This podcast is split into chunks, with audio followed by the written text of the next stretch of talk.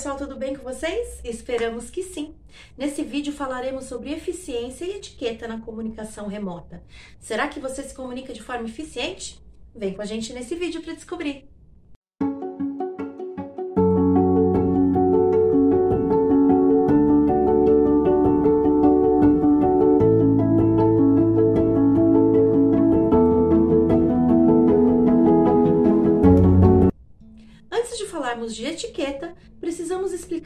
Que há três tipos básicos de comunicação remota. A primeira é a comunicação síncrona, que é a comunicação que acontece em tempo real, assim como, por exemplo, uma ligação ou então uma videoconferência. A segunda é a comunicação assíncrona, é aquela que acontece em tempos diferentes. Nós temos como exemplo o WhatsApp, e-mail, fóruns, chats etc. Então, num, nessa comunicação assíncrona, quer dizer que você vai enviar uma mensagem, mas não quer dizer que a pessoa vai te responder naquele momento. E o terceiro tipo de comunicação é a comunicação ASAP, que vem do termo em inglês as soon as possible, que significa tão logo seja possível. Né? É a famosa comunicação para ontem. E por que será que a comunicação assíncrona é a mais eficiente e a mais usada na comunicação remota? Primeiro lugar, porque nós temos diversos quadros de horário. Então, tem gente que entra às 8, tem gente que entra às 7, tem gente que entra às 10, tem gente que está em fuso horário diferente. Segundo lugar, porque muitas vezes a pessoa não consegue responder no, imediatamente, né? Não é que no, quando você está no escritório, que você chegava na mesa da pessoa, dava um toquinho lá no ombro, oh, pode me ajudar? Essas interrupções, na verdade, elas já foram comprovadas cientificamente de que elas eram prejudiciais para a produtividade do colaborador. Tá? Então, é, a comunicação assíncrona ela é importante porque ela mantém a performance, ela mantém a produtividade, porque ela não tem essas interrupções que atrapalham o raciocínio, que atrapalham a criatividade né, que atrapalham o pensamento, que são é, processos que precisam de uma constância, ou seja, se tiver interrupção, você vai ter que começar tudo de novo. Então, de repente, você está fazendo uma proposta, você está fazendo uma especificação funcional, você está fazendo um contrato, você está programando coisas que precisam de pensamento, que precisam de raciocínio, ou você está criando alguma coisa, pensando numa ideia nova, né? Num pensamento criativo. Se você interromper isso, você vai ter que voltar tudo de novo, né? E isso realmente prejudica a nossa produtividade e por isso que a comunicação assíncrona ela é muito importante, já que a gente não tem essas interrupções. Tá, mas e quando eu precisar de uma informação agora? Se eu precisar de uma informação agora, o que, que eu faço? A primeira pergunta que você tem que se fazer é: você realmente precisa da informação agora? Será que você não pode esperar uns minutinhos aí para a pessoa terminar a atividade ou terminar a reunião, né, para te responder? E se você mandasse uma mensagem já explicando todo o contexto, né, não perguntando, pode falar? E se ao invés disso, você mandasse uma mensagem já explicando: Boa tarde, tudo bem? Eu preciso de tal informação, consegue me ajudar? Isso já agiliza muito tempo, né? Porque a pessoa, quando ela vê a mensagem, ela vai terminar a atividade dela, vai ver a mensagem depois de alguns minutos e já vai te dar informação. E essa comunicação urgente, né, essa necessidade de, de urgência na informação, ela poderia ser facilmente evitada se nós tivéssemos uma comunicação assíncrona muito bem eficiente. Ou seja, se todas as documentações, se todas as informações referentes ao desenvolvimento do projeto ou ao desenvolvimento de uma determinada atividade, elas estivessem compartilhadas, acessíveis a todos os envolvidos. Porque, na verdade, a gente não precisa da pessoa. A gente precisa ou de um arquivo, ou de uma informação, ou de uma decisão que está com a pessoa. Então, se a gente tivesse tudo isso compartilhado em uma ferramenta de comunicação ou em uma ferramenta né, de, de gestão de documentos, enfim, de conhecimento, a gente não precisaria acionar com tanta urgência as pessoas. Um outro cuidado que nós devemos ter na comunicação remota é com relação ao WhatsApp. O WhatsApp, ele não é ferramenta de trabalho, ele é uma ferramenta pessoal. Ele pode ser usado sim para um canal de comunicação, né, com seu cliente, ele pode ser usado para ter grupos, né, de, de, de trabalho, enfim, mas o processo de comunicação sobre projetos, sobre atividades, não devem ser feitas pelo WhatsApp. Até porque, se você está com sua família à noite e você usa o WhatsApp tudo junto ali misturado, você não vai ter foco na sua família. Ao mesmo tempo que se você usa o WhatsApp tudo junto e misturado, né, não tem um WhatsApp separado para a empresa, por exemplo, né? Você vai estar tá lá trabalhando, você vai receber mensagem da família. Então, em nenhuma das partes você vai ter foco, nenhuma das partes você vai conseguir aproveitar 100%. Além disso, se você usa o WhatsApp se você usa outra ferramenta de trabalho para comunicação e outra e outra, as informações estarão perdidas. Você não vai ter um fluxo da comunicação, você não vai ter um histórico completo da comunicação. Quando você precisar de uma informação, você vai ter que ir no WhatsApp ou procurar para ver se está lá, você vai ter que ir no Teams para ver se está lá, você vai ter que ir no e-mail, enfim, ter uma ferramenta única, centralizada para a comunicação dentro da empresa é de extrema importância. Sem falar nas questões trabalhistas, e não só por parte do colaborador, né, se tiver algum problema de, de abusos, né, de envio de mensagens fora do expediente, como também da empresa, né, se o colaborador compartilhar informações indevidas, informações confidenciais pelo WhatsApp, então o WhatsApp é melhor a gente evitar nesse sentido de comunicação, né, de, de processos de trabalho, comunicação dentro de projetos. A gente pode usar sim para interagir com os colegas de trabalho, no grupo né, do trabalho, pode, pode usar para atender os clientes, mas o resto da comunicação, o processo, ele tem que ser feito dentro das ferramentas oficiais da empresa. E agora que você já sabe os três tipos básicos que existem na comunicação remota e alguns cuidados que nós devemos ter em cada uma delas, vamos falar da etiqueta no, na comunicação remota. E por que, que é importante falar de etiqueta na comunicação remota? Pra gente não ser aquele colega chato, né? Que fica mandando mensagem toda hora, interrompendo, não deixando a gente trabalhar, ou então aquele colega que manda aqueles áudios gigantescos, pensando que a gente não tem mais o que fazer, ou então aquele colega que fica meia hora na reunião arrumando câmera, arrumando microfone, ou aquele colega que nem aparece, nem dá satisfação na reunião, ou quando entra parece que nem tá lá, né? Porque não fala nem um oi, não expressa nada.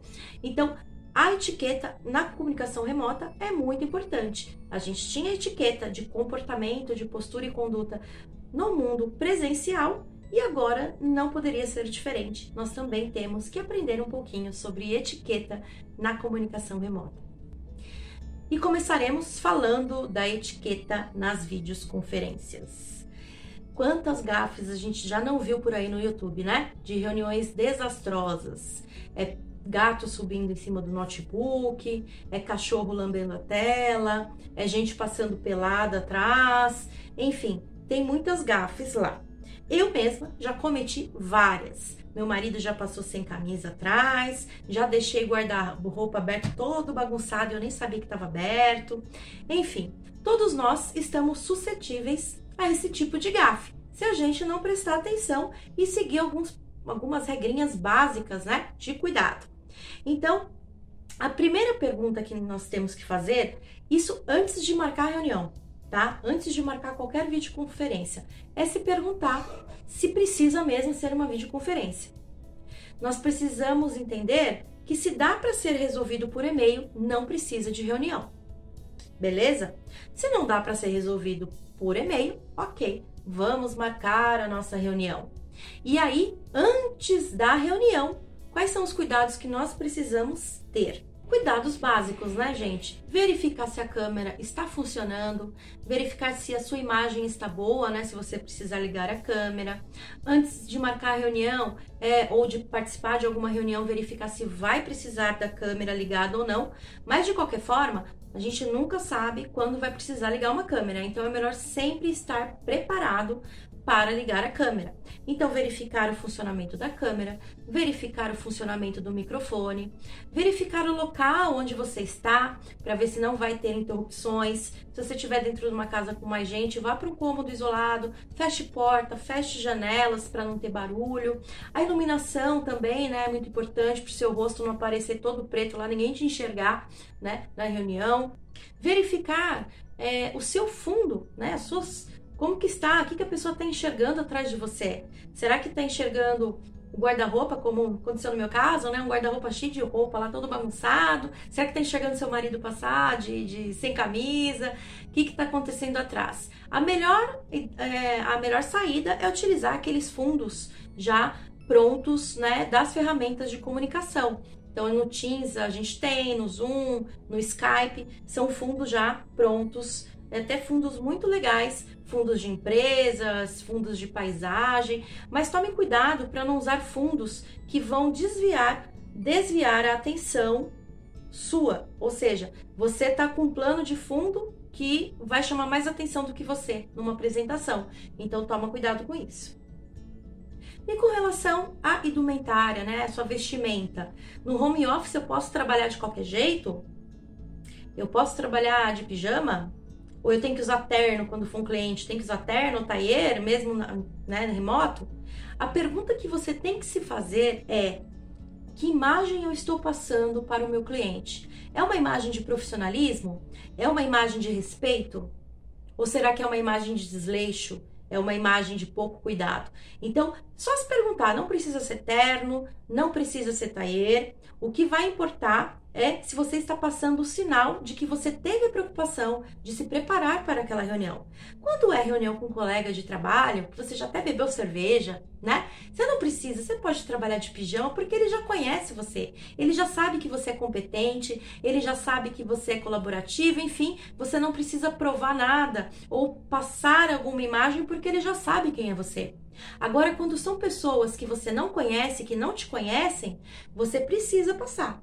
Eu sempre digo, não é a primeira imagem que fica, né? A primeira impressão. É sempre a última impressão que fica. Quantas a gente não conhece as pessoas e depois se decepciona, né? Mas, às vezes, a gente não tem oportunidade de causar a última impressão. Às vezes, a última impressão a gente só tem uma vez, né? A primeira impressão, aquela e última, pronto, a pessoa já fez um julgamento e, de repente, você se passou por desleixado, se passou né, por uma pessoa que não cuida tanto né, da sua parte profissional. E isso não significa usar terno e gravata. Pode ser uma camiseta, né? Pode ser uma camisa, como você se sentir confortável. Você está em casa, você não precisa mais, né, fazer todo aquele preparo. Mulheres, né, maquiagem, todo aquele repoco na cara, né, para para você fazer uma reunião. Hoje a gente consegue dar uma disfarçada melhor, né? Não precisa fazer tanta produção.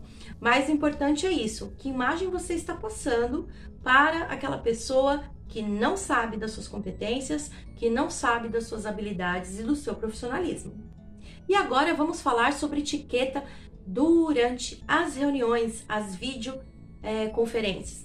Será que nós devemos ligar ou não a câmera?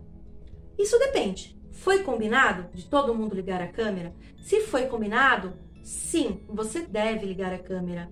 Isso é uma falta até mesmo de educação. Todo mundo lá com a câmera e só você não quer mostrar seu rosto, né? Isso não pega bem.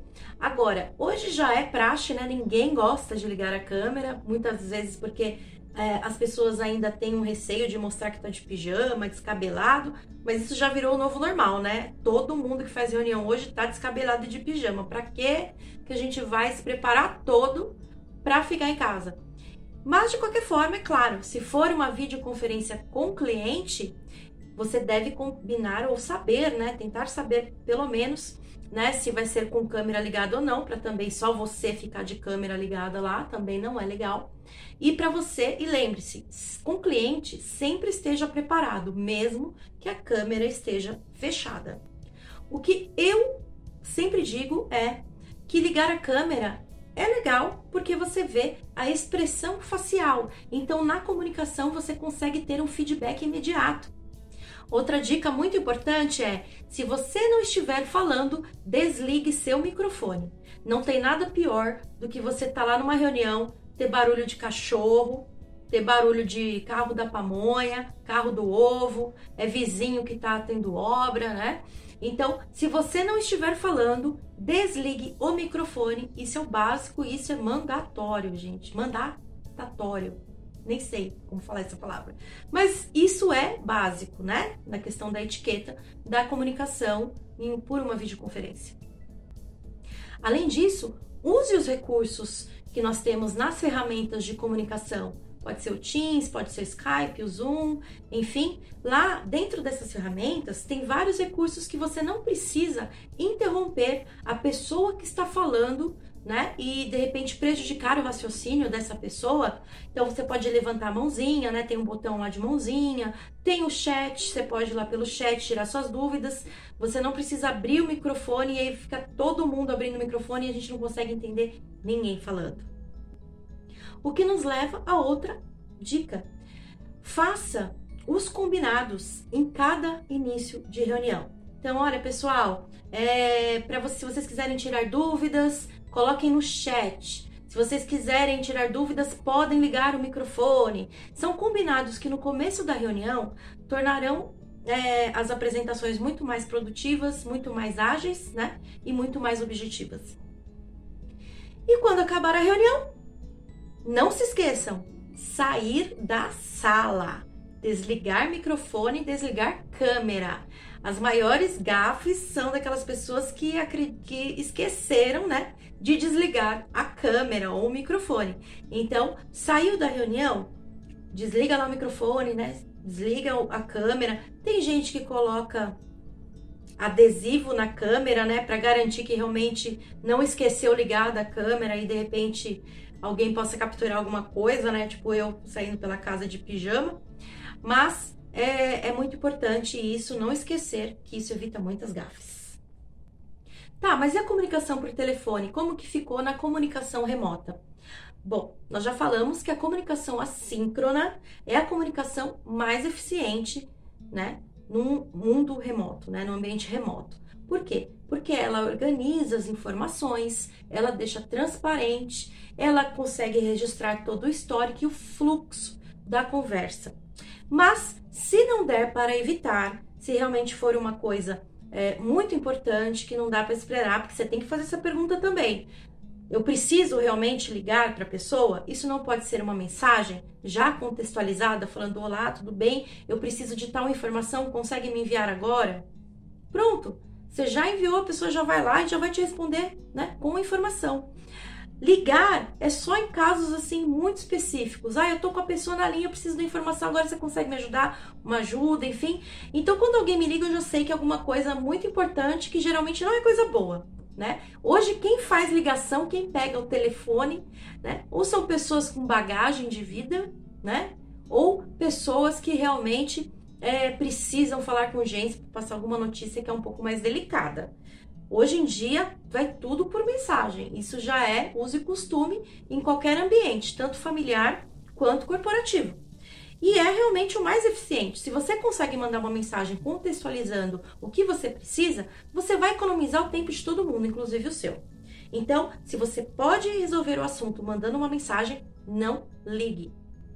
Como eu sempre digo, as únicas coisas que não podem esperar para serem resolvidas em um mundo corporativo é quando alguém está morrendo, quando o prédio está pegando fogo.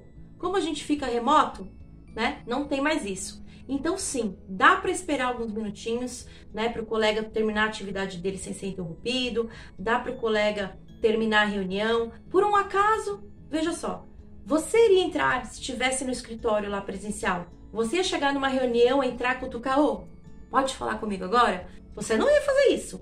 E no mundo remoto, no ambiente remoto, é a mesma coisa.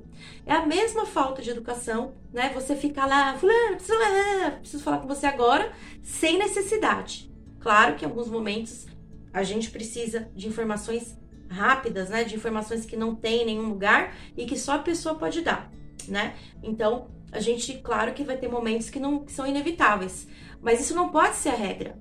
Isso tem que ser a exceção. A regra tem que ser a comunicação por meio de ferramentas corporativas, para que fique tudo documentado, tudo registrado e que para que o tempo né, e, e, e o horário das pessoas sejam respeitados também. E agora vamos falar da comunicação escrita. Será que mudou alguma coisa com relação à cultura remota, né? Comunicação remota? E-mail. E-mail não mudou. O mesmo jeito que você, do mesmo jeito que você enviava e-mail antes no escritório presencialmente, você vai enviar da sua casa, da praia, que seja, né? É, você precisa manter os mesmos cuidados prestar atenção, revisar o texto pelo menos duas vezes antes de enviar, para ver se não tem redundâncias, para ver se não tem erros gramaticais, para ver se o anexo está anexo, né? Você precisa também verificar se os destinatários estão corretos, né? Você precisa parar de responder para todos, não. Isso daí é muito ruim porque você vai enlotar a caixa de todo mundo sem necessidade. Então são os cuidados que nós já tínhamos antes e que continuaremos tendo agora, porque isso não mudou. E o WhatsApp, como que ficou na comunicação remota? Ficou um caos, né? A gente recebe mensagem 6 horas da manhã de fornecedor, de, de colega de trabalho, de chefe, 11 horas da noite. Parece que perderam um bom senso. Eles acham que o WhatsApp é uma ferramenta de trabalho e não é. O WhatsApp é uma ferramenta pessoal. Devemos lembrar que comunicação da empresa ela é uma documentação, ela é um documento. Então, se eu mando uma mensagem de texto falando da empresa ou com assuntos relacionados à empresa, essa mensagem é substituta daqueles memorandos em papel que quem tem bastante experiência de vida, assim como eu, vai lembrar aqueles memorandos comunicados em papel. A mensagem instantânea, ela veio para substituir isso. Só que ela não deixa de ser uma, um documento da empresa. Quando a gente manda mandava, né, lá atrás o memorando, ele era um documento oficial da empresa uma comunicação oficial. Toda comunicação oficial, ela era registrada até com código para saber qual que era a comunicação. Não tinha e-mail, né, gente, naquela época, né? Mas enfim. Então, a mensagem instantânea é a mesma coisa, ela serve como documento, tanto para o empregador poder né, acionar a justiça caso um documento da empresa seja compartilhado de forma indevida, caso alguma conversa, né, tenha sido feita de forma a prejudicar a empresa, como para o colaborador, para ele usar como prova, né, de que trabalhou até as 11 horas, ou que trabalhou final de semana, ou até mesmo é, que ficou de sobreaviso, porque tem jurisprudência sim, né, sobre isso, sobre pessoal que se comunicava por WhatsApp e gerou jurisprudência e criou-se uma jurisprudência com relação a isso, que quem se comunicava pelo WhatsApp é, ficava de aviso, de sobreaviso, ou seja, é, significava que você estava à disposição da empresa, sendo que não é, né? Ninguém tem a obrigação de responder é, ou de trabalhar 24 horas por dia. Nós precisamos ter o nosso equilíbrio, nós precisamos ter a nossa convivência familiar, nosso momento de sono, nosso momento de exercício físico, nosso momento de relaxamento. A gente não tem que ficar conectado 24 horas no trabalho e também não tem que deixar família, amigos, aquelas mensagens particulares entrarem nas 8 horas que nós nos propomos a trabalhar. Isso atrapalha o nosso foco. Isso atrapalha a nossa, a, o nosso raciocínio, a nossa produtividade. E não adianta mandar mensagem 10 horas da noite e falar, ah, mas não era para responder. Ou então, tô te mandando agora, mas não é para responder. Porque isso já causou uma ansiedade, dependendo do assunto, dependendo da pessoa que está mandando, já causa uma ansiedade no colaborador, no seu colega de trabalho. Né? Dependendo da mensagem que você manda, o colega de trabalho já se estressou, já ficou preocupado. Muitas vezes, dependendo do assunto, vai querer resolver agora, não vai querer esperar para amanhã. Então, não mandem mensagens desnecessárias fora do horário de trabalho no WhatsApp. Quer mandar fora de horário de trabalho? Manda na ferramenta da empresa, ou um Teams, ou um Skype, porque aí o colaborador ele vai acionar aquele assunto quando ele estiver no trabalho. Você não vai interromper, né, a vida pessoal dele com assuntos que não tem nada a ver com aquele horário. O melhor a se fazer é evitar usar o WhatsApp para comunicação corporativa. Utilize as ferramentas da empresa, utilize o Skype, pode até ser no celular, né? Mas aí você vai conseguir dar login, logoff. E se for gente, você não conseguiu contato com a pessoa nessas ferramentas de comunicação corporativa, é sinal que a pessoa já fez o logoff. Se ela fez o logoff, tem que ser uma coisa muito importante para você atrapalhar, né? Para você deixar ela incomodada ou é, estressada com algum assunto da empresa. Que ela deveria estar com a família, deveria estar descansando, desconectando do trabalho, né? Para ter uma saúde mental. Além disso, mais uma dica para o WhatsApp: áudios muito longos ou aquela mensagem de texto que vai várias frases é um saco. Sejam objetivos na comunicação escrita. No mundo corporativo, quanto mais objetivo, mais eficiente nós somos, né? Porque no mundo corporativo, nós temos uma carga de horário que a gente tem que produzir ali naquele período de tempo. A gente não tá lá 24 horas na empresa, né? A gente tem geralmente 8 horas como carga de trabalho. Então, quanto mais eficiente, quanto mais objetivo e claro nós formos na nossa comunicação, melhor.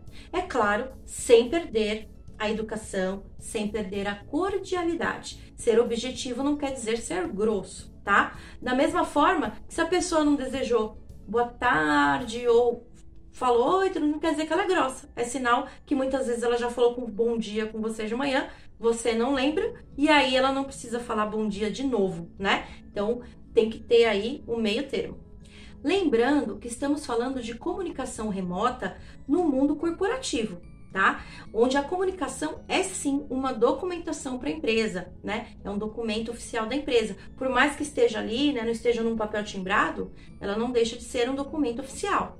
Então, se a gente quiser falar com os nossos colegas, matar a saudade, se a gente quiser ligar, é claro que a gente pode. Mas os processos internos da empresa, eles devem ser os feitos através das nossas ferramentas corporativas. E agora eu quero saber, depois de tudo que nós falamos aqui, você acredita que faz uma comunicação eficiente? O que, que você acha que pode melhorar? Fica para reflexão. Ao longo do ano, nós teremos vários vídeos aprofundando este tema da comunicação remota, tá? Além também da cultura remota, transformação digital, enfim, virão muitos vídeos com muitos conteúdos legais, beleza? Muito obrigada a todos que assistiram, contem sempre com a gente e até o próximo vídeo.